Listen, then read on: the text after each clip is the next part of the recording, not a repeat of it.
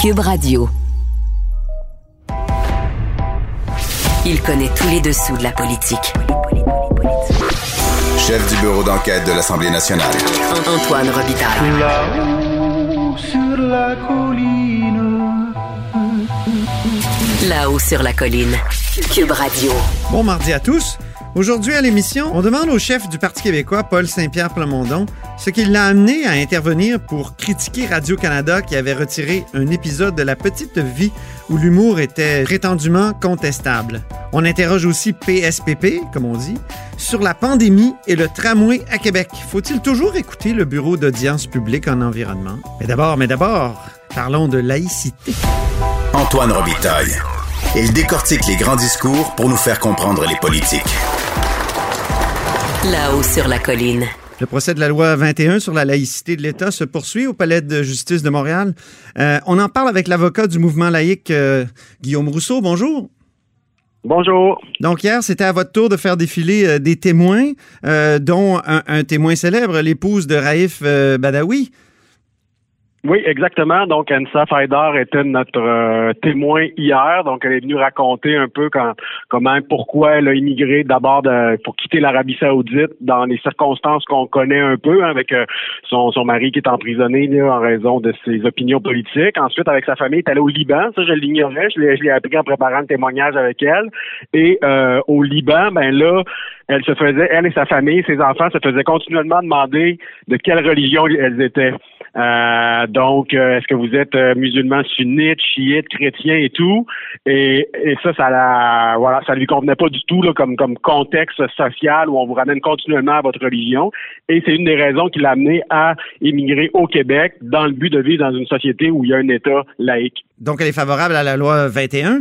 Euh, comme autre témoin, Oui. parce qu'on a parlé surtout d'elle euh, dans les médias, euh, qui est venu euh, défendre la loi? Donc, il y avait également un père de famille qui, lui, a eu un enfant, ben, en fait, a, a deux enfants, mais un de ses enfants a eu une enseignante avec un signe religieux. Donc, dans le cas des autres parents qui témoignent, euh, ils n'ont pas nécessairement un enfant avec un enseignant avec un, un signe religieux, donc ils parlent quand même de comment ils, ils voient ça, mais dans son cas, c'était c'était beaucoup plus concret comme situation, puisqu'il l'a vécu, la situation euh, d'avoir un fils avec une enseignante euh, ayant un signe religieux. Mhm. OK. Je repensais à ça, moi. Euh, Quand j'étais jeune, euh, à l'école primaire, il y avait des sœurs qui avaient des signes religieux.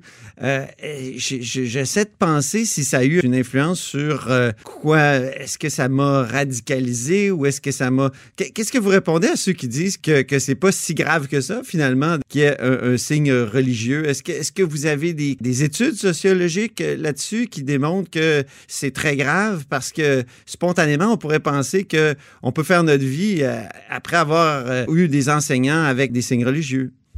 Donc, deux choses. D'abord, nous, on a des témoins de fait, donc dont on parlait à l'instant, c'est-à-dire des, des- des, mères, des pères de famille qui euh, ne souhaitent pas que leur enfant ait un enseignant avec un, un signe religieux parce que pour eux, le signe religieux peut représenter, par exemple, l'inégalité homme-femme, puis là, ben, ils doivent euh, s'assurer avec leur enfant de bien leur faire comprendre euh, leurs valeurs par rapport à ça et tout. Donc, ils se trouvent être en tension avec euh, le message qu'envoie euh, l'enseignant, qui est évidemment un modèle pour l'enfant très influent, et les valeurs que ces parents-là veulent transmettre. Donc, il y a comme une, une, une tension qui peut se créer, et ça, c'est, vraiment pas l'idéal. Donc, il y a beaucoup de parents qui viennent euh, qui viennent témoigner de ça.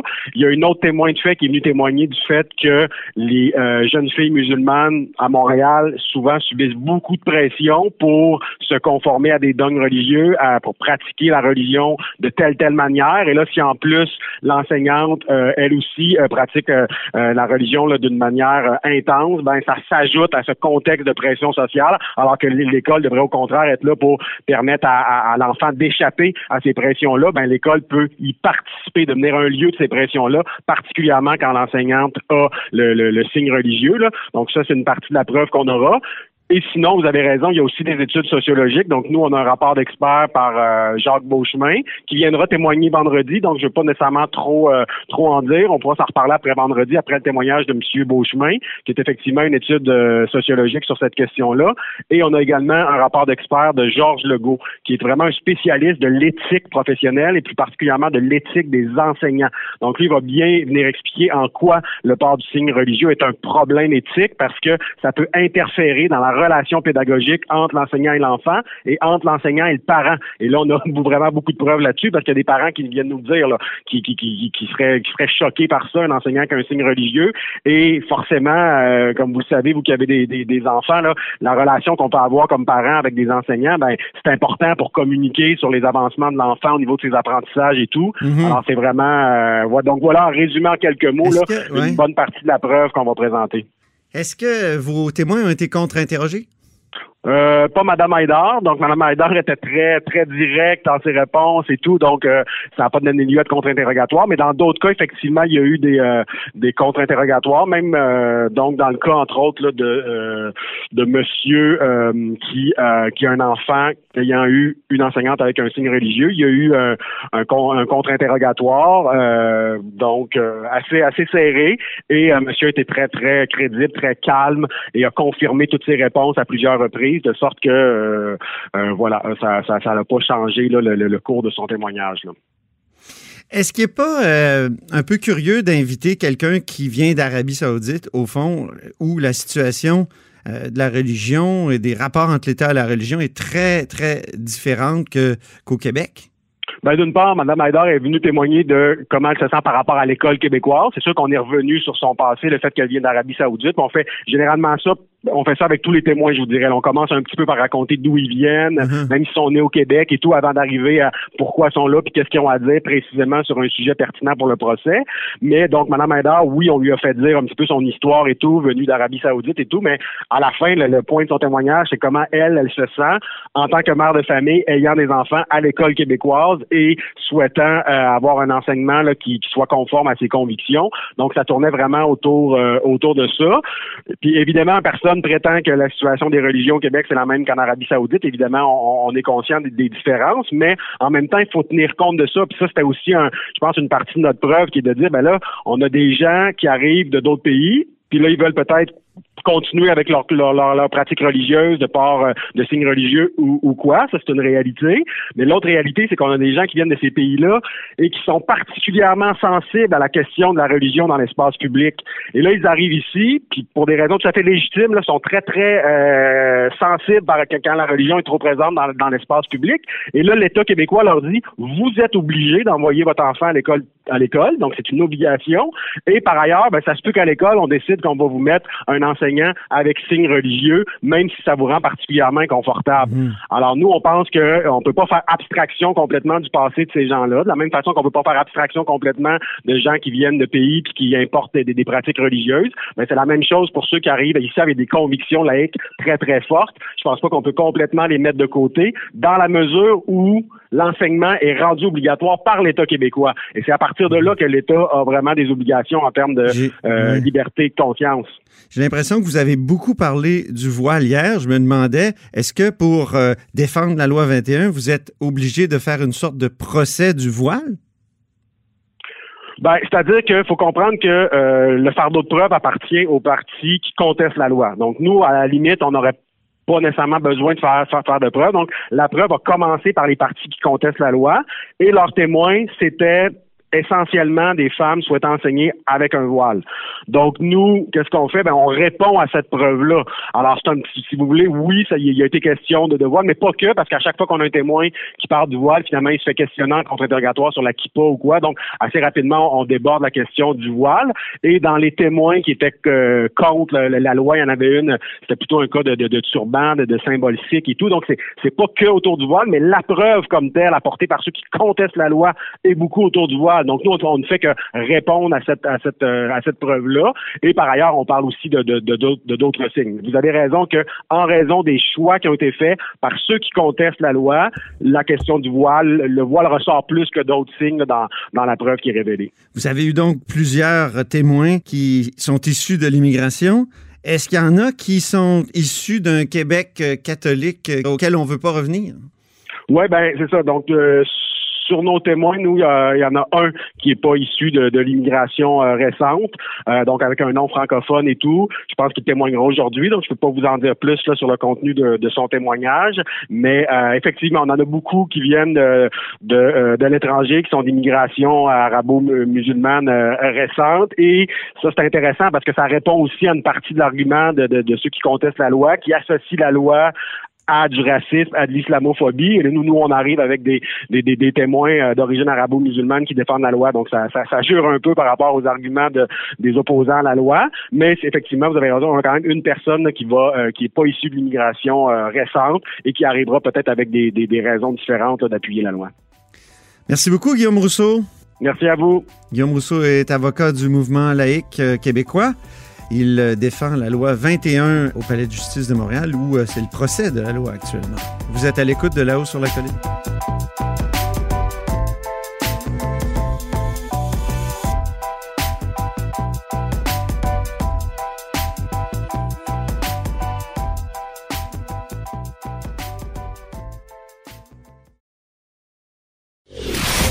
Antoine Robitaille. Le philosophe de la politique. La joute politique ne colle pas sur lui. Il réussit toujours à connaître la vérité. Vous écoutez là-haut sur la colline. Le chef du Parti québécois, Paul Petit-Saint-Pierre Plamondon, est au bout du fil. Bonjour. Bonjour. Vous êtes scandalisé tout à l'heure du retrait par Radio-Canada dans sa plateforme web d'un épisode de La Petite Vie en raison d'une plainte d'une personne qui a été insultée par la manière dont on y dépeignait les Noirs. Pourquoi avoir abordé ce sujet-là aujourd'hui? Ben parce que euh, la question, c'est ça s'arrête où? Qui va être juge du retrait de notre bagage culturel et sur la base de quels critères?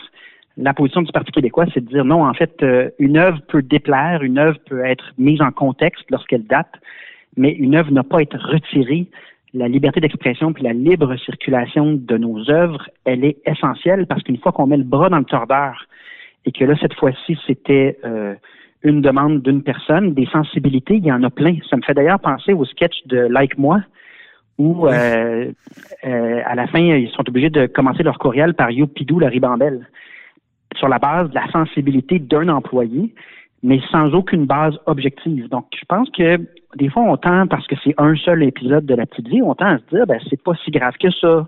Mais en fait, ce qu'on voit dans le reste du Canada notamment, c'est que ça crée un climat de retrait de plein d'œuvres, mais de retrait aussi d'idées, parce que l'inconfort et le risque devient tel. On a, ça crée un climat de qui est très néfaste pour la démocratie, parce que les gens ont peur, les gens redoutent les susceptibilités de l'un et de l'autre, puis c'est pas une démocratie, ça. Dans une démocratie, il faut que les gens soient libres de s'exprimer, puis des fois, oui, ça peut créer un malaise, puis on peut le contextualiser, mais il faut laisser le libre cours euh, aux œuvres et à notre culture. Est-ce qu'on peut pas s'entendre quand même pour dire que ça a très mal vieilli, la petite vie? J'ai l'ai regardé, puis j'étais euh, vraiment un enthousiaste de la petite vie dans le temps, euh, dans les années 90, puis quand je le regarde aujourd'hui, j'en reviens pas à quel point il y a un décalage avec le monde actuel. Puis ça fait partie de la richesse de notre passé. Si on regarde des films des années 30, des années 40, le décalage va être encore plus grand. Euh, prenons par exemple sur le rôle de la femme. Euh, est-ce qu'on va censurer un homme et son péché parce que le rôle de la femme n'est pas celui qu'on euh, a, obtenu aujourd'hui à, mm-hmm. raison de. Il y, a vraiment un danger de dire euh, quelque chose peut mal vieillir aux yeux de à, tes yeux, puis euh, aux yeux de quelqu'un d'autre, ça peut être pas si mal, mais dans tous les cas, la conclusion ne peut pas être qu'on fait disparaître notre contenu culturel des ondes, qu'on qu'on le cache, qu'on le censure.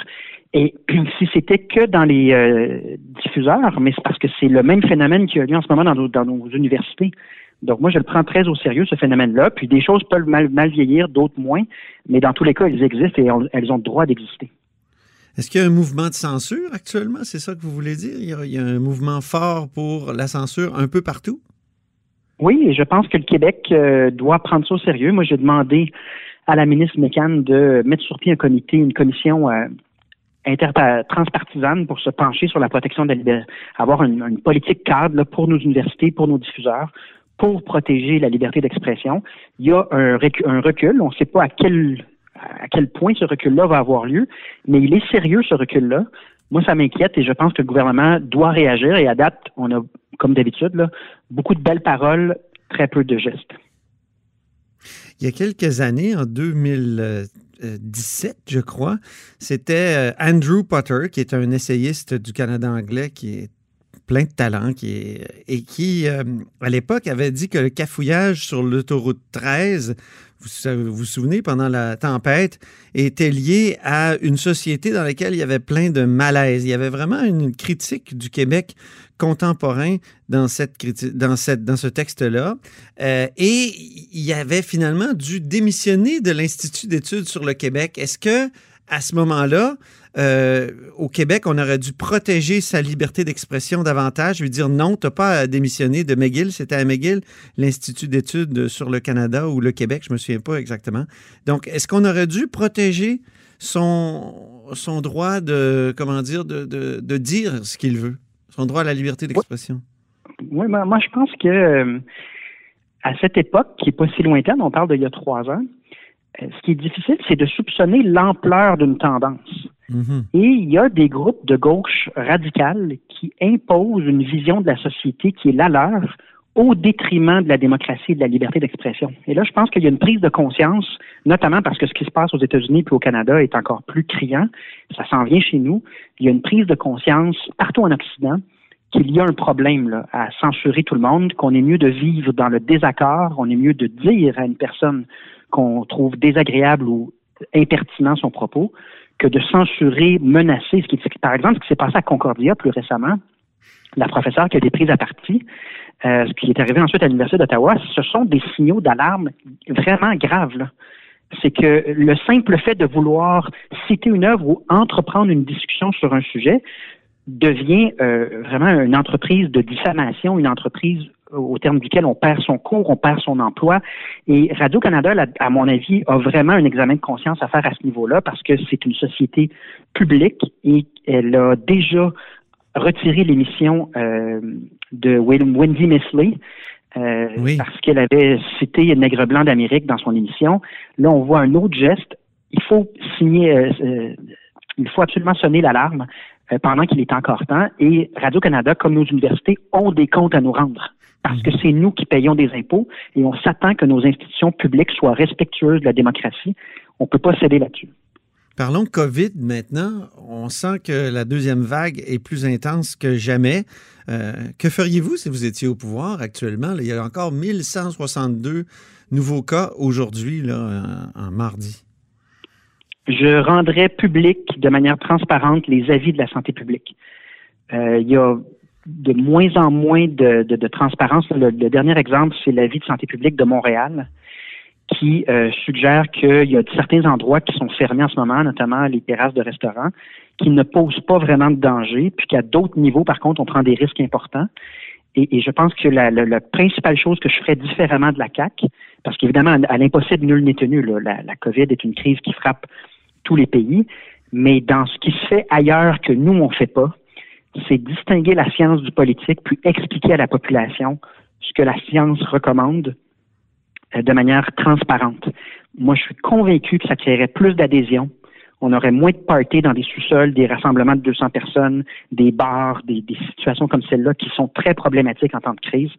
Et, on, on, demande depuis des mois maintenant au Parti québécois on demande à, la CAC de rendre public ses avis, séparer la santé publique du politique, accepter des, euh, enquêtes indépendantes lorsqu'il y a des dérapages euh, comme dans les CHSLD. Euh. Donc, malheureusement, à date, notre voix n'a pas été entendue. Elle est entendue par la population, mais elle n'est pas entendue par le gouvernement qui fait à sa tête. Moi, c'est ça que je ferais différent. Est-ce que c'est pas la coercition qui serait la solution plutôt que la transparence? Ben, c'est en fait euh, des écoles de pensée différentes. Euh, donc, dans certains pays dans le monde, en effet, on fait obéir la population à coup de matraque. Puis dans d'autres pays, comme les pays scandinaves que je connais bien, le contrat social est assez transparent, le, les fonctionnements de ces pays-là est assez limpide, puis la confiance est assez élevée que les gens n'ont pas besoin de matraque pour participer, obéir, euh, être respectueux des règles.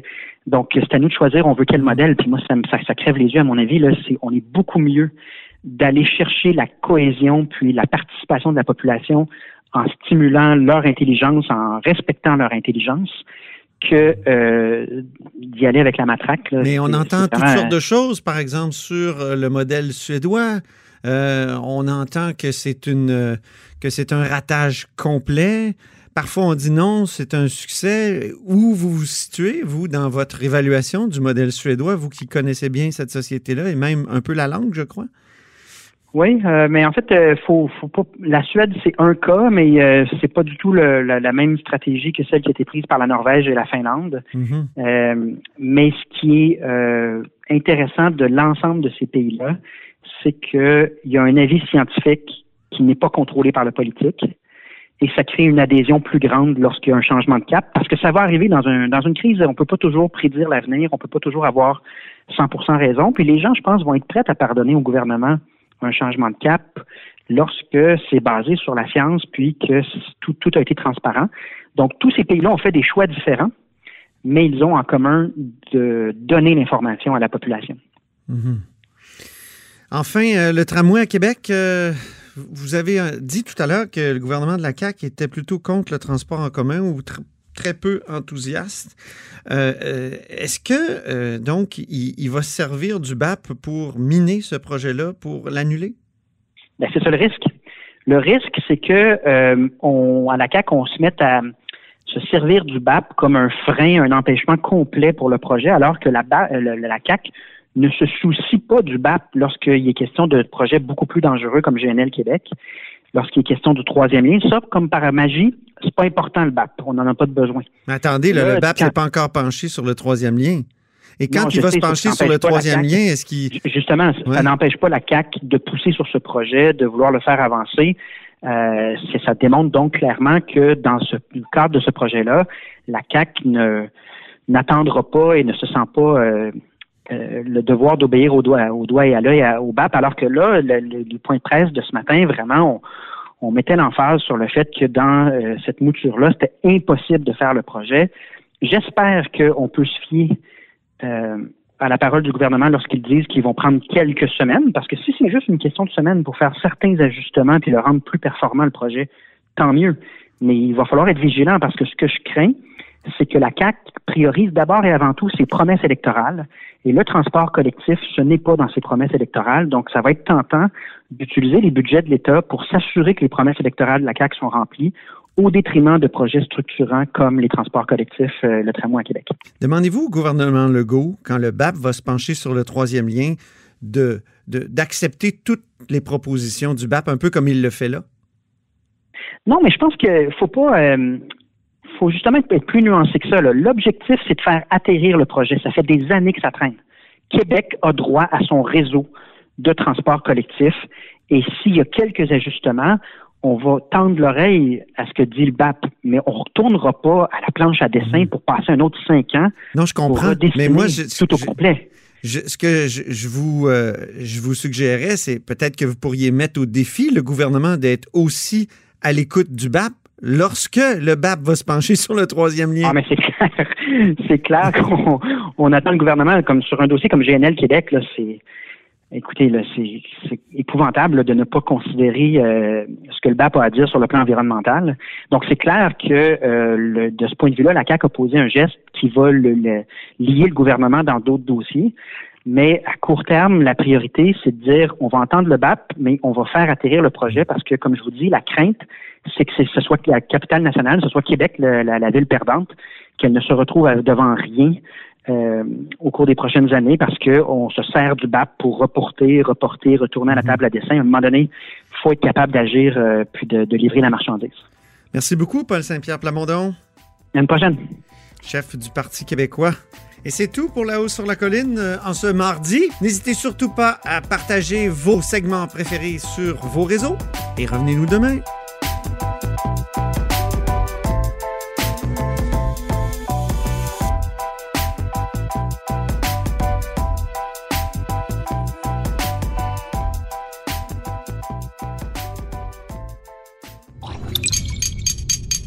Cube Radio.